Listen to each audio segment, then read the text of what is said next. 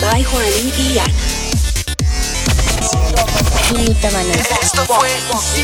Bienvenidos una vez más a Sin Mitómanos Podcast. Ya entramos en esta parte de la recta final del año y son muchos momentos importantes en los que estamos atravesando, por los que estamos pasando. Después del COVID, elecciones de nuevo gobierno, no solo acá, casi en toda Latinoamérica, eh, cambio climático, la inflación del dólar, la crisis financiera mundial, la guerra entre Rusia, Ucrania y otros países que se empiezan a ver afectados, el tema del gas. Se siente un ambiente de incertidumbre, de preocupación generalizada. Y además que cada día el mundo se pone peor. O sea, lo que vemos en el televisor, en los periódicos, en las redes sociales, es solamente eh, prenderlo, encenderlo y recibir esas malas noticias, esos reportes desalentadores y, y esas crisis de las que estás hablando que hace que cada vez todo se ponga aparentemente más difícil. Pues bueno, hoy día parece que entre más se trabaja, menos se ve el fruto de ese trabajo. Y parece que el dinero ya como que no nos alcanza. Se acuerda uno de los tres ayes del, apocalipsis. Ay, ay, ay, se escucha a donde sea que nos dirijamos. Por hambre, por pestes, por terremotos, guerras, eh, guerra, rumores de guerras. Y todo esto eh, en diferentes contextos, en el taxi, en el Transmilenio, en el sistema integrado de transporte, en el, en el, eh, metro, de pronto en la ciudad en la que estás, eh, en un restaurante, incluso en medio de, la, de la discusión familiar, en una cena familiar, ya es un tema que sale a flor de piel y es normal escuchar lo que hoy va a ser nuestro mito del día. Dice el mito, la ansiedad no tiene cura.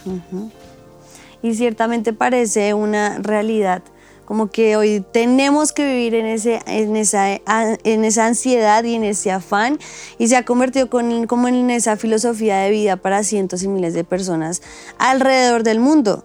Porque se supone que la esclavitud se acabó hace varios siglos ya, pero la verdad es que vivimos en un mundo de esclavitud y la Estamos esclavitud... inmersos a un mundo sometidos a ese mundo. Exacto, y yo creo que lo que nos ha llevado a esa esclavitud es el afán y la ansiedad. Es el que necesitamos generar dinero, eh, tenemos que ser productivos, eh, estamos esclavos a lo que la sociedad nos impone, donde el único objetivo es ganar y ganar y ganar, pero acumular, ¿no? Como acumular esas riquezas o, tener cada vez más y seguimos esclavos a eso que, que tenemos a nuestro alrededor y que día a día nos, nos lleva a, ese afán y esa ansiedad. Y, como que el único camino es, es, eh, ese o sacrificarlo todo lo que tenemos, ¿no? Bueno, vemos lo que el mundo nos dice, que la inflación es la, es la peor en décadas, que esto va a ser peor que en la, en la época de la, depresión e, económica del 2008, creo que fue que, fue, que se vivió. Eh, trabajamos cada vez más y tenemos menos. En otras palabras, que no hay esperanza y que debemos luchar por sobrevivir. Y esto es así y apague y vámonos, que es lo mismo. Sin embargo, eso es lo que nos dicta el mundo y eso es lo que nos dicen de puertas para afuera. Pero al fin y al cabo acá en Simitomanos lo que nos importa es lo que Dios piensa y lo que nos dice a través de su palabra. ¿Y qué es lo que dice la Biblia? ¿Qué dice Dios? Lo primero que queremos que sepas es que a Dios no le sorprende tu afán, ni tu ansiedad, sino que por el contrario nos enseña a echar toda nuestra ansiedad sobre Él porque Él tiene cuidado de nosotros, toda nuestra carga sobre Él. Y dice, sino más bien nos enseña todo lo contrario a lo que nos está dictando el mundo acerca de la ansiedad. Eh, desde tiempos inmemorables, hombres y mujeres de Dios se han visto enfrentados a estos problemas y Mateo nos muestra parte de esa solución. Exactamente, yo creo que lo que tú dices es verdad. Al Señor no le sorprende que íbamos en afán y ansiedad, por eso lo dejo como claro en las escrituras. Dice Mateo 6:25, por tanto os digo, no os afanéis por vuestra vida, que habéis de comer o que habéis de beber, ni por vuestro cuerpo, que habéis de vestir, no es la vida más que el alimento y el cuerpo más que el vestido. Empecemos por el principio que es definiendo qué es el afán. Según la Biblia lo describe como esas cosas que causan ansiedad en nuestra vida. La Real Academia Española lo define como un esfuerzo o empeño grande. Es decir, el afán pone un peso de responsabilidad sobre nuestros hombros que solamente le debe pertenecer a Dios, no a nosotros. El afán requiere que nosotros dependamos de nuestros esfuerzos, de, nuestra, eh, de nuestras eh, tareas eh, bien hechas. requiere que desarrollemos un espíritu de autosuficiencia en nuestra mente, en nuestros corazones y que no dependamos de de nada más sino de nosotros mismos o que no dependamos si, si de pronto nos encontramos en una crisis y el dólar, el dólar sube o baja, sino que yo debo ser autosuficiente y ganarme mis propias cosas y si, si tengo que ver por algo mañana, pues tengo que ser totalmente autosuficiente para poderlo lograr. Pero lo que nos dice el Señor es totalmente diferente. Pues, eh, por supuesto que la vida es más que el alimento y el vestido y claro que eh, es necesario trabajar, no podemos quedarnos ociosos y vagando, porque de hecho el Señor va en contra de la vagancia, nos enseña a estar despiertos, a no ser perezosos, a, no ser perezosos, a, que el que el que, el que, es, que es capaz de, de, de, trabajar como la hormiga y nos enseña, miren la hormiga y sean como ellas nos enseña a ser diligentes, que la mano diligente es la que enriquece, la, negligente empobrece, si, hacemos la analogía, ¿no? Ganar dinero eh, y guardar para el futuro es parte eh, de lo que se nos enseña eh, o, ahorrar. El Señor Jesús no nos enseña a estar ansiosos ni a estar preocupados por lo que va a pasar. Al contrario, Él nos va a proveer todo lo que necesitamos, todo lo necesario. La misma razón se aplica al cuerpo en relación con el vestido. Continuamos con el pasaje eh, con el que tú nos estabas leyendo allí en Mateo 6 y dice, mirad las aves del cielo, que no siembran ni ciegan, ni recogen en graneros, eh, y vuestro Padre Celestial las alimenta. ¿No valéis vosotros mucho más que ellas? Por el vestido, ¿por qué os afanáis? Considerad los lirios del campo, cómo crecen. No trabajan ni hilan, pero os digo que ni aun Salomón con toda su gloria se ha vestido así como uno de ellos. No existe manera en que nos tengamos que preocupar o nos tengamos que afanar. Si el Señor es capaz de cuidar a los animales y a la creación que ha puesto para nuestro beneplácito y para nuestro sustento, ¿cuánto más lo hará por nosotros? ¿No dice también en Mateo, cuánto más dará el Espíritu Santo a los que se lo pidan? Lo único que nosotros tenemos que hacer es preocuparnos por Él. Busca primero el reino de su justicia y todo lo demás nos va a alcanzar. Va a ser añadidura. Entonces no hay por qué estar afanados o ansiosos. Y precisamente lo decías en el pasaje, nos compara, o hace la comparación con los pájaros y nosotros. Los pájaros necesitan que alguien les proporcione la comida pero nosotros sembramos, esperamos la cosecha y esperamos que llegue el fruto. El proceso es diferente para nosotros. Y cuando queremos podemos echar mano de ese fruto que tenemos para nuestra vida. Y tenemos que esperar a que eso pase realmente, porque ciertamente lo trabajamos, o sea, trabajamos por la cosecha, pero dependemos del Señor para que se dé esa cosecha. No puede ser milagrosamente que yo diga, ay, quiero hoy el alimento y esperar a que de la nada salga una mata y me dé alimento. No, yo tengo que trabajar por eso. Pero debo descansar en que el Dios es el que se ocupa en darme ese alimento, en que si puedo confiar en el Señor, Él se va a, a ocupar de mis asuntos ciertamente yo haciendo lo que tú decías ahorita, trabajando también por ellos, no siendo perezosos. Pero el resultado de lo que venga para mi vida va a ser el confiar en Dios, porque Él tiene cuidado de nosotros. Si tiene ese detalle con la naturaleza, con los lirios del campo que dice que se vestían más hermosos que Salomón, ¿cómo no tendrá cuidado de nosotros que somos sus hijos? ¿Cómo no tendrá cuidado de nosotros que, de sus hijos que claman a Él día y noche? Se tardará en responderles, dice la palabra del Señor. Continúa el texto diciendo, no os afanéis pues diciendo, ¿qué comeremos o qué beberemos o qué vestiremos? Porque los gentiles buscan todas estas cosas, pero vuestro Padre Celestial sabe que tenéis necesidad de todas estas cosas. La virtud de todo esto es que aunque tenemos que pedir al Señor y aunque Él desea que le busquemos y que golpeemos y que llamemos, Él ya conoce cuáles son nuestras necesidades de antemano. Es como que ya, ya sabe lo que va a pasar. Es como cuando el niño va y el, papá le dice, tranquilito, ya sé. Es una forma del Señor decirle, yo ya sé. Y aunque no tenemos por qué estar preocupados, lo que sí tenemos que hacer es buscarlo a Él. Que una vez lo busquemos, Él inmediatamente ya está con la respuesta porque anticipadamente conoce cuál es nuestra necesidad. Y teniendo en cuenta esta parte del versículo, les quiero preguntar, ¿qué nos diferencia del mundo? La respuesta es sencilla, nuestra fe en el Hijo de Dios. Esa es la victoria que tenemos, la victoria con la que vencemos el mundo. Eh, es la fe en el Hijo. Y dentro de esa fe también está el creer que Él tiene cuidado de nuestras necesidades básicas y que las va a suplir todas.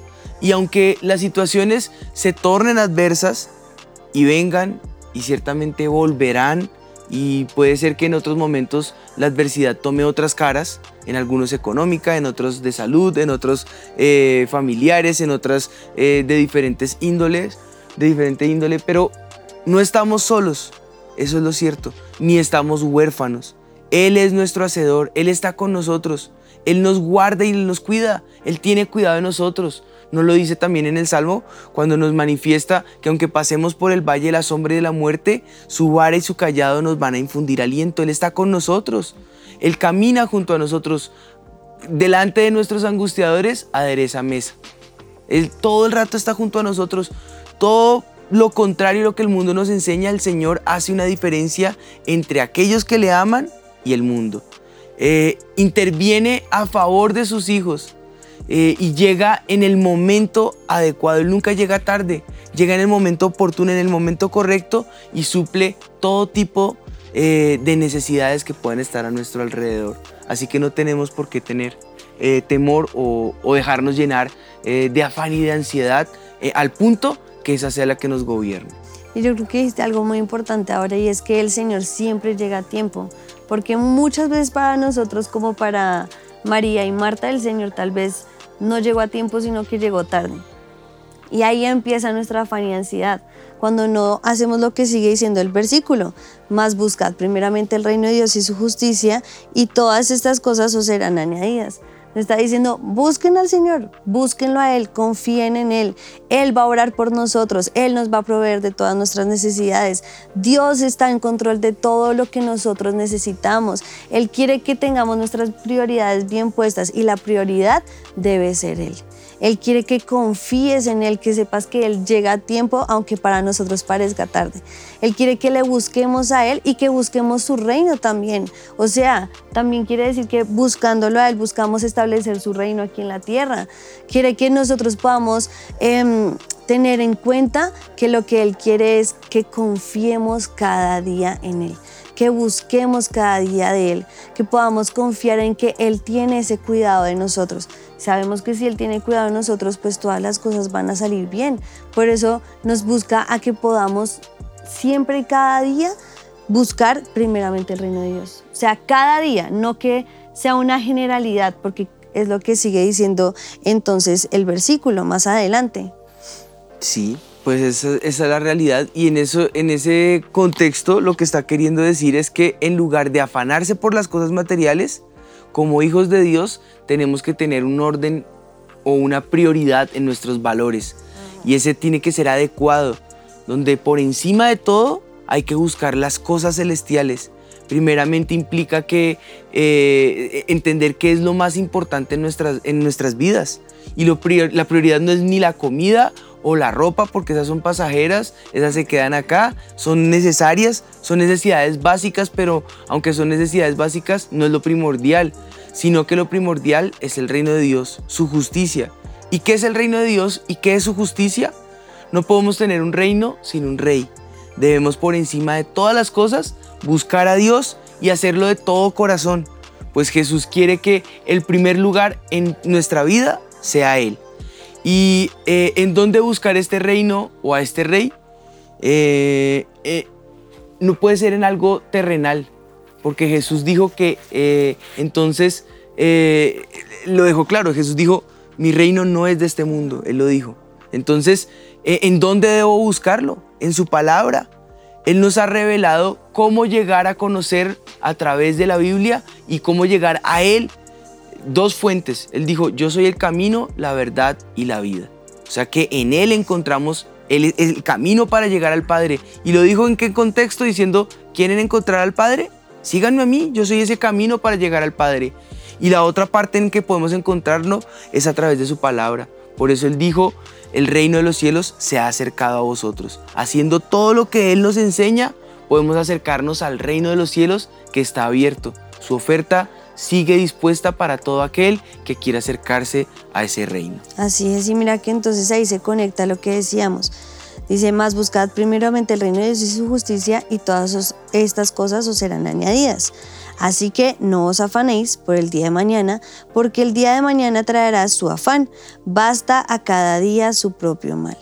Entonces, ¿qué debemos hacer? Apartar esos pensamientos ansiosos y afanosos, porque Dios, el Dios en quien confiamos hoy es también el mismo en que podemos confiar mañana. Por eso dice, más buscad primeramente el reino de su justicia, porque no es algo que hagas, que tú creas que hagas generalizado en tu vida, sino que cuando tú leo, te levantes cada mañana, busques primero el reino de Dios y su justicia. Porque en ese día todo lo demás te será añadido. Por eso dice que no te afanes por el día de mañana, sino que a cada día le basta su propio mal. O en el, en, en el Padre Nuestro el pan cotidiano, el pan de cada día, el Señor lo va a dar. Exactamente. Eso muestra el sustento que Él tiene y el cuidado que Él tiene por nosotros diario, que Él no se olvida de nosotros. Exactamente, es que me encanta verlo de esa manera, porque creo que nunca lo he visto tan claro como que en serio debemos vivir el hoy. Cada día, hoy tuvo su propio mal y hoy yo me acuesto y descanso en el, en el Señor, que me proveerá para mañana lo que necesite y cuando me levante mañana, ¿qué buscaré primero? El reino de Dios y su justicia, porque Él se encargará de que en ese día todo lo demás sea añadido. No es solamente algo en mi vida general, sino tiene que ser visto como algo en mi vida hoy. Para hoy el Señor me va a ayudar a que todo lo que necesito sea añadido. Pues bueno, en ese orden de ideas, con lo que hemos mencionado, podemos decir que este mito ha quedado desvirtuado. El mito dice, la ansiedad no tiene cura. Y lo que sí es verdad es más bien lo que dice la palabra del Señor. Dentro de todo lo que hemos mencionado está también Filipenses 4, los versículos 6 al 7. Eh, y ahí el Señor es contundente cuando dice, por nada estéis afanosos, sino sean conocidas vuestras súplicas, vuestras peticiones delante de Dios, con toda oración y ruego, con acción de gracias, y la paz de Dios, que sobrepasa todo entendimiento, guardará vuestros corazones y vuestros pensamientos en Cristo Jesús. Nuestros pensamientos y nuestros corazones tienen que ser llevados cautivos a la cruz de Cristo, en donde va a hallar respuesta, en donde va a hallar eh, resguardo, en donde vamos a encontrar oportuno socorro delante de la presencia del Señor. Y esa cura para la ansiedad y el afán. Así para es. que podamos vivir en esa paz que el Señor quiere darnos. Así que llévense entonces esta promesa que les estamos dejando, porque el Señor sabe de qué cosas tenemos necesidad y Él va a pelear por nosotros. Nuestro trabajo es ir delante de la presencia del Señor, es ir al altar con toda oración, con ruego, con lágrimas y hay que hacerlo, delante de la presencia del Señor, llenar ese altar eh, con, esa, con ese ruego en Él, con las armas espirituales que nuestros pastores nos han enseñado, como lo ha sido el ayuno, la ofrenda, como lo ha sido el clamar, como lo ha sido el importunar el cielo, también nos lo han enseñado nuestros pastores, eh, y creer que Él siempre va a tener cuidado de nosotros. En ese orden de ideas, solo tenemos una opción y es creer, porque creer siempre nos da una opción, siempre nos da la salida. Así que, pues bueno, vamos a clamarlo juntos en este tiempo y vamos a, poner en práctica la palabra. Echa sobre el Señor tu carga porque Él te va a sustentar, Él te va a cuidar. Entonces vamos a poner esa carga. Él dice que la llevemos delante de Él y Él tendrá cuidado de nosotros. Vamos a ponerle esa ansiedad. Nadie está diciendo que no sea una realidad. Pero o si que va- sea fácil. o que sea fácil, pero si vamos a poner esa realidad delante de la presencia del Señor y aprendamos un secreto que les queremos dejar, y es que para vivir en lo sobrenatural hay que aprender a vivir lo sobrenatural. Con eso, cuando vivamos esa realidad sobrenatural, orar, clamar, gemir, pedir, suplicar, eh, orar en lenguas. Estar en ese mundo sobrenatural causará que eso, esa sea nuestra nueva normalidad, nuestra nueva naturalidad.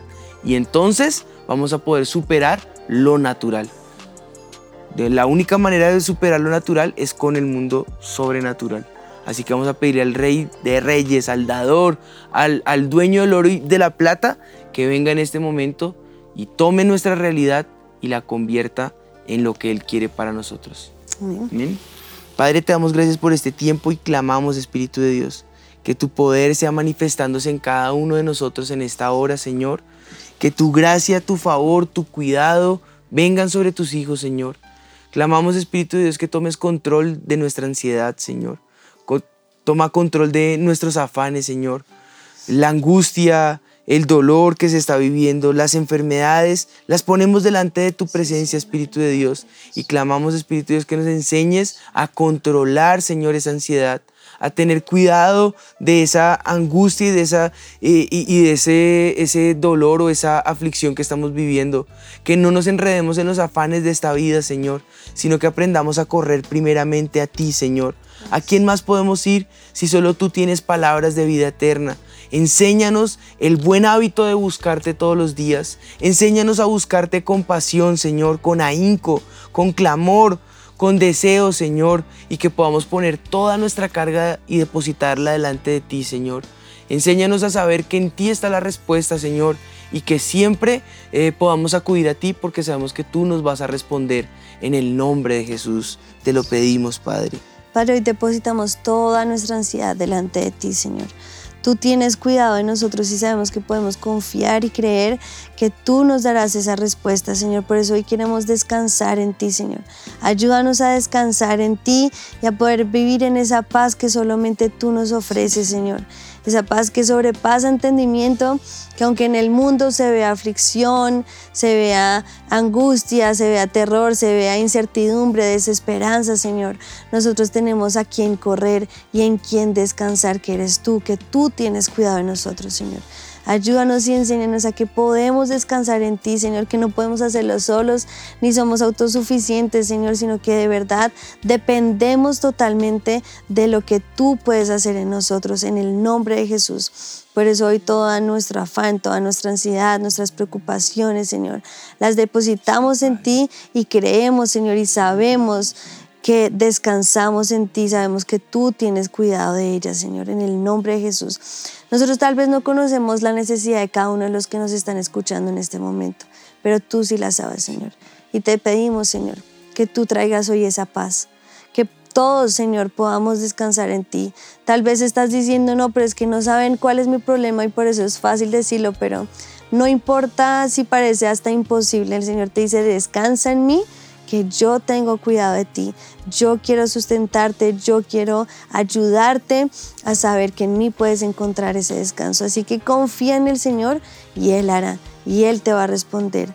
Gracias te damos, Señor, porque sabemos que tú lo vas a hacer en nuestras vidas. Padre, llevamos cautivo a tu cruz, Señor, todos nuestros pensamientos, toda nuestra ansiedad, todo nuestro dolor, toda nuestra enfermedad la ponemos delante de tu presencia, Señor. Y clamamos, Espíritu de Dios, que tú, que guardas en completa paz aquel cuyo pensamiento en ti persevera, Señor, traigas respuesta para cada uno, Señor. Seas propicio a cada uno de nosotros, Señor. Seas eh, nuestro sustento eh, en cada, cada adversidad, en cada lucha que se está enfrentando, en cada angustia eh, que, en que somos angustiados, Señor. Tú te angustias con nosotros, pero tú nos enseñas a, a soportar esa angustia, Señor. Y ayúdanos, Señor, a aprender el secreto y el valor de lo que es la confianza en ti, Padre. Ayúdanos a confiar en ti, Señor, sabiendo que en ti vamos a encontrar esa respuesta, Padre, en el nombre de Jesús. Ayúdanos para encontrar esa paz que sobrepasa todo pensamiento, que sobrepasa todo, eh, toda ansiedad, que, que podamos encontrar esa paz, Señor, en el nombre de Jesús. Delante de ti lo ponemos, Señor. Delante de ti ponemos la carga, la angustia, la aflicción, la enfermedad y sabremos que en ti vamos a encontrar respuesta oportuna en el nombre de Jesús. Amén. Amén. En el mundo tendréis aflicción, dijo el Señor Jesús, pero confiad, yo he vencido al mundo. Él ya venció y Él nos ha dado la victoria y esa victoria está en su cruz. Así que vamos a dejarnos sorprender por Él. Amén. Bueno, pues esto fue eh, eh, el, el programa de hoy. Esperamos que lo puedan compartir, que lo puedan replicar, que si lo necesitan lo puedan volver a escuchar, que se lo compartan a otros que están pasando por estos momentos y nos vemos en ocho días. Esto fue Sin Mitomanes.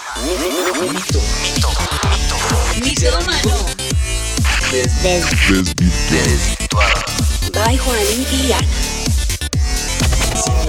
Sin Mitomanes. Esto fue Sin Mitomanes.